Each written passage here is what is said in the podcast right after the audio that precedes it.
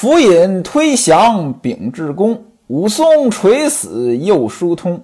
今朝赐配牢城去，病草萋萋遇暖风。一首定场诗，基本上交代了上回书。在各方势力的博弈之下，武松的命运呢发生了巨大的改变。本来呢是死刑，最后给定了个充军发配。这当然了，多亏遇到了清官府尹陈大人。武松一发配，西门庆就高兴了，于是呢举家庆祝。恰在此时，隔壁花家的老婆李氏派人呢来送礼物来了。上回书呢正在介绍李氏的出身。他本身呢是梁中书的妾，而梁中书的老婆是蔡太师的女儿，非常强势。梁中书家里很多的妾呀、侍女呀都被他打死了。李氏之所以能躲过一劫，有个重要的原因：李氏不住后宅。按理说呢，在过去大户人家。女眷都得住在后宅，也就是内宅。可是呢，住在内宅太凶险了。这李氏呢，就在外边书房里面住。书房吧，其实是男人办公的地方。那李氏住在这里边，也可以看出来梁中书对他是很宠爱的。一来呢，自己办公。哎，这个时间呢有李氏服侍。二来呢，在这儿自己看着他呢，自己的老婆呢也不至于把他也打死。服侍李氏的呢有个养娘，所谓养娘呢就是奶娘。在过去啊，大户人家啊有一些呃这个女的生了孩子，不愿意自己呢喂奶，也有一些呢可能是没有奶，怎么办呢？买奶粉呗，但那个时候他没有奶粉啊，那就请人来喂奶。请的这个人呢，可能自己也刚生完孩子，有奶，为了挣钱呢，把奶喂给别人的孩子，他就是有这么一个奶妈呀，或者乳母啊，就这个行业。这个行业今天还有没有呢？我也说不准，但我感觉啊，这行业跟今天的代孕呢很像。古代只不过没有代孕的技术，要是有代孕的技术，那我估计着古代呢上流社会他也会有人找代孕。毕竟对于女性来说，无论是生孩子还是带孩子，这个都挺辛苦的。养娘来伺候李氏，养娘一般就是呃奶妈啊。当然了，也有的地方呢。呃，把这个下人呢，很多呢都统称养娘，未必就真的是奶妈。反正呢，原文写的就是养娘服侍李氏，这样李氏就逃过了梁中书老婆的魔爪。可惜呀，嘿嘿，又来了个魔头，谁呀？李逵。正和三年正月上元之夜，上元就是呃这个元宵节。这个元宵节叫上元节，还有中元节。中元节就是七月十五，鬼节；还有下元节，十月十五。中元节祭祖，这在今天呢还有。下元节一般是祈福，向神灵祈福，这个今天提的人呢就不多了。就在正和三年正月十五这天晚上，梁中书带着家人在家里边的翠云楼上这个庆贺过节嘛。结果呢，李逵来了，杀了全家老小。梁中书和夫人呢跑了，在这混乱当中，李氏呢也跑了。您注意这个时间点啊，这里边又对不上了，怎么着？前文书咱们说了啊，这武松的案子从清河县报到东平府，有一篇公文。这个公文上边的日期是正和三年八月，李逵到梁中书家来血洗梁家，这是正和三年正月。也就是说，这是同一年的事情。那么这时候，李氏还在梁家呢，对吧？还是梁中书的小妾呢，她还没嫁给花子虚呀。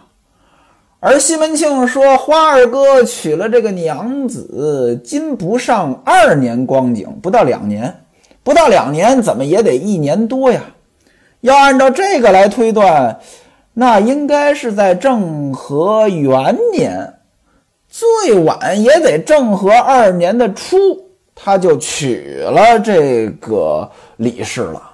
前文书咱也说过呀，这个书一开篇就是他们十个兄弟结拜，十个兄弟结拜呢，九月开始准备，十月结拜，这是政和二年的事情。那时候花子虚已经娶了这个老婆了呀，已经有这个老婆来送东西的这个事儿了呀，对吧？所以呢，这时间又差头了。那怎么又差头了呢？结合前文书，咱们说武松出差的时间也对不上。这里边呢，您就可以看出来，作者在写书的时候呢，还是有很多不严谨的地方的。那李逵为什么要杀了梁中书他们家呢？还得说这个跟《水浒传》是同人小说。那李逵杀梁中书他们家呢？他是《水浒传》里边的故事。这个故事发生在哪儿？发生在《水浒传》第六十五回。那么《水浒传》第六十五回的时候，晁盖都死了。第六十回，晁盖就死了。此时梁山都已经开始起义了啊，都已经攻城略地，直接攻打大名府了。武松在《水浒传》第五十八回就上梁山了，那发配的故事就更早了。但是您看《金瓶梅》的时间线，李逵杀了梁中书他们家，这个事情肯定发生在武松发配之前呀。所以呢，您要把两本书对着一起看，那时间线就更乱。呃，咱们呢不能这么看，只能说啊，这个《金瓶梅》就是《金瓶梅》，只不过呢有一些背景人物跟《水浒传》很像，但是它是另外一个故事体系，咱就别对照着《水浒传》了。不过，就算是按照《金瓶梅》的这个故事体系、时间线，仍然有很多时间错乱的地方。就比如说咱们刚刚说过的，这个正月的时候，李瓶儿还在大名府呢。在这之前啊，咱们推断李瓶儿就已经嫁给花子虚了，这就对不上。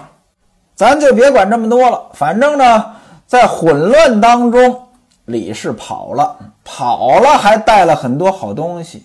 什么呢？一百颗西洋大珠，西洋的珠子啊，珠宝，西洋来的，进口来的。这说明呢，那个时候这个国际贸易还挺多。一百颗啊，那时候就算国际贸易挺多，跟今天也不能比。从西洋进口来，这一路的成本就不低，所以这一百颗珠子不少钱。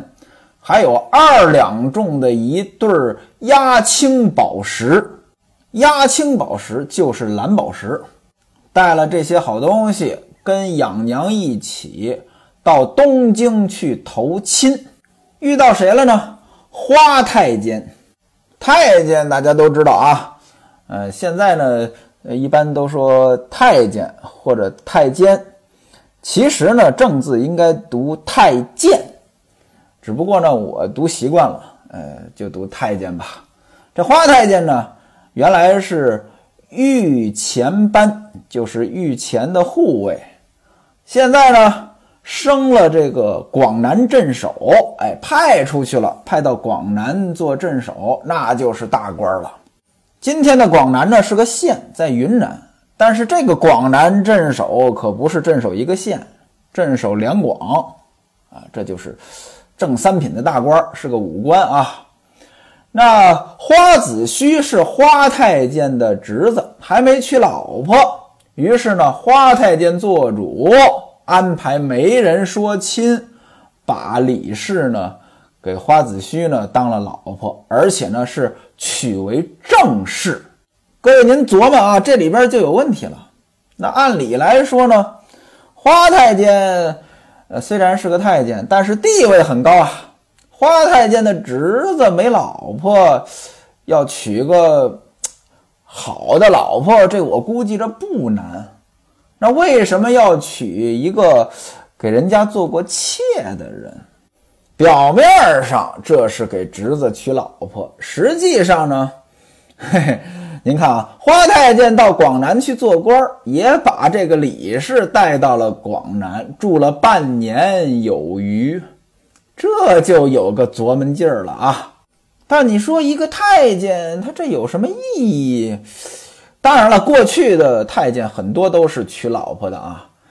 不不过你那那你说你这不有权有势，你你要是对他有意思，你直接娶了他不行吗？干嘛还让侄子娶了呀？这琢磨不透啊！有些解读呢，对这个解读的很深。但我觉得应该也没那么复杂，呃，就是有点怪，可能作者在这儿写的呢，也并不是非常符合道理。那花太监在广南待了半年就病了，病了之后告老还乡。花太监本身就是清河县人，就回到了清河县。后来呢，花太监就死了。花太监的家业呢，就落在了花子虚的手里。花子虚有钱，哎，也没什么正事儿，整天呢，也就是出入这些娱乐场所，低头不见抬头见，跟西门庆他们一帮人呢，也就混熟了。哎，后来呢，又结拜了。这咱们前文书呢都说过，时间呢又对不上了啊。结拜发生在 这个正和二年的十月呀，可是按照时间线，咱们推演，这花太监，呃，能遇到这李氏，那应该是正和三年正月之后。后来又带着他们去了广南，又半年又回来，这时间根本就对不上，时间线很乱，咱就别细究了啊。那么花子虚。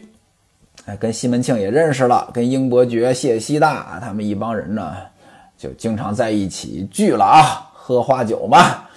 花子虚呢，花钱呢又大手大脚，那自然呢就酒肉朋友嘛，就玩到一块儿去了，整天呢也就不回家。这是书中交代了一节花子虚的老婆的背景。现而今，花子虚的老婆。给西门庆家的老婆来送礼，那两个人呢聊了聊天儿。吴月娘呢就说：“说咱们呢也不能说光进不出啊，改天呢也要送一些礼物回去。”这就是西门庆带着家眷在家里面庆祝的一个小插曲吧。庆祝完了之后啊，这个酒也喝完了，也吃完了，到晚上呢也就散了。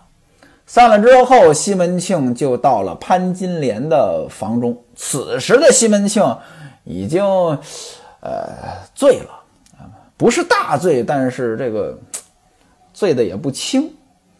趁着这个酒兴，酒是色媒人啊，就要跟潘金莲两个人娱乐一番。潘金莲也好这个呀，赶紧的就收拾床铺。怎么收拾床铺呢？原写熏香打铺，还挺有情调。哎，这个铺呢得弄得香一些。然后两个人呢就脱衣服上床。上床呢，西门庆先不干正事儿，怎么呢？让潘金莲给他品箫。什么叫品箫？这个呢比较黄，就是口交。箫是一种乐器啊，长的。啊，笛子呢，它是横着吹；这箫呢，它是竖着吹。您琢磨琢磨吹箫的这个动作，您就知道为什么口交叫品箫了。这个说书人我就不能给您细解释了啊，咱们简单说说原文。坐在青纱帐内，令妇人马爬在身边。马爬，这家里边有孩子的。呃，当爸爸的经常哎，这个爬在地上让孩子骑大马，哎，就这个动作啊。潘金莲就是马爬在西门庆的身边，双手轻拢金串，串就是手镯子，金串金镯子，双手轻拢金串就是把两个手啊合在一起，捧定那画往口里吞放。那画这前文书咱们说过了啊，就是。男性的生殖器，西门庆感觉很爽。原文写：西门庆垂手玩其出入之妙，名咂良久，淫情倍增。就在这个档口，西门庆把春梅叫进来，给送茶进来。您注意啊，这时间点，春梅咱们前文书说过了，原来呢。是伺候大娘子吴月娘的潘金莲之后呢，就调到了潘金莲这里来。西门庆的这个举动，潘金莲是没想到。好家伙，正在这些事情呢，你把丫头叫进来干嘛呀？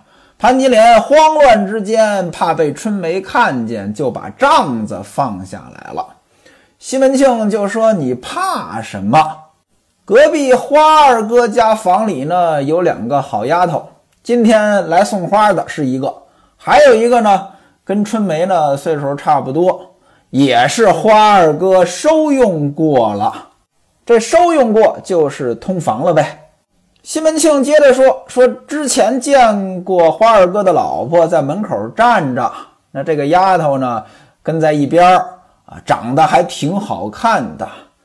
谁知这花二哥年纪不大。”房里边的人倒是用的不错呀，您想呀，这什么意思？已经很直白了吧？再结合前文书，一家人喝酒的时候，西门庆跟吴月娘说：“这个啊，花子虚的老婆手下有两个不错的丫头，花子虚的老婆性格好，这什么意思？您也应该琢磨出来吧？这就是暗示吴月娘呢。”自己也需要这个，但吴月娘没接话。此时此刻，西门庆对潘金莲说了这些，那潘金莲能不懂吗？啊，瞪了他一眼，说：“你呀，你你这个挨千刀的，我也就不好骂你。你心里边惦着春梅这个丫头，你收她就是了呀，何必拐弯抹角呢？啊，原文写指山说墨。”什么叫指山说墨？过去的这墨是石墨，石墨是用石头打磨出来的。山上有石头呀，指山说墨其实就是拐弯抹角的意思。指山说墨，你拿人家来比我干嘛呀？我又不是那样的人，她又不是我的丫头。既然如此，明天我躲躲，我到后边去，我给你们腾个地儿，你把她叫到房中，把她收用也就是了。西门庆一听。这高兴了，哎呀，我的儿啊，你会这般的懂风情，叫我怎能不爱你？各位啊，把事情串联起来，这个脉络就很清晰了。您看啊，这个潘金莲来了，要有人伺候她。西门庆为什么从吴月娘房里把这个春梅给调过来？那西门庆呢，其实就有这份心思。也许呢，在之前，这西门庆呢也暗示过吴月娘要收用春梅。可是吴月娘呢，可能也就装糊涂不接话啊。那毕竟是大老婆呀。呃，西门庆呢，可能也就没敢轻举妄动。这么一调动，到潘金莲这儿，他又征求了潘金莲的意见。潘金莲不反对，开心了。嘿嘿，啊，两个人呢，呃，就情投意合吧，哎，觉得潘金莲真好，善解人意，这个品销这事儿呢也结束了，于是呢就办正事儿吧，办完正事儿呢就睡觉。所以您看啊，他们两个人正在品销的高潮的时候，西门庆让春梅进来递茶，这也是有意为之，绝不是为了喝茶。转过天来，潘金莲还真说话算话，他自己呢就跑到孟玉楼的房中呢去坐着了。西门庆呢就把春梅叫到房中收用了春梅。这春梅呢就正式成为了通房丫头。那通房丫头呢，奴才的身份，但是有主子之实了嘛。所以呢，从此之后，潘金莲呢也就不再把春梅当成下人了，也不让她干这些下人的活了。嗯，那个粗活累活啊，呃，什么做点饭啊，这些东西都不用她了。最多呢，让她铺床叠被，送送茶水。另外呢，潘金莲呢也把一些衣服呀、首饰呢给她，啊，她的两只脚呢也裹得小小的。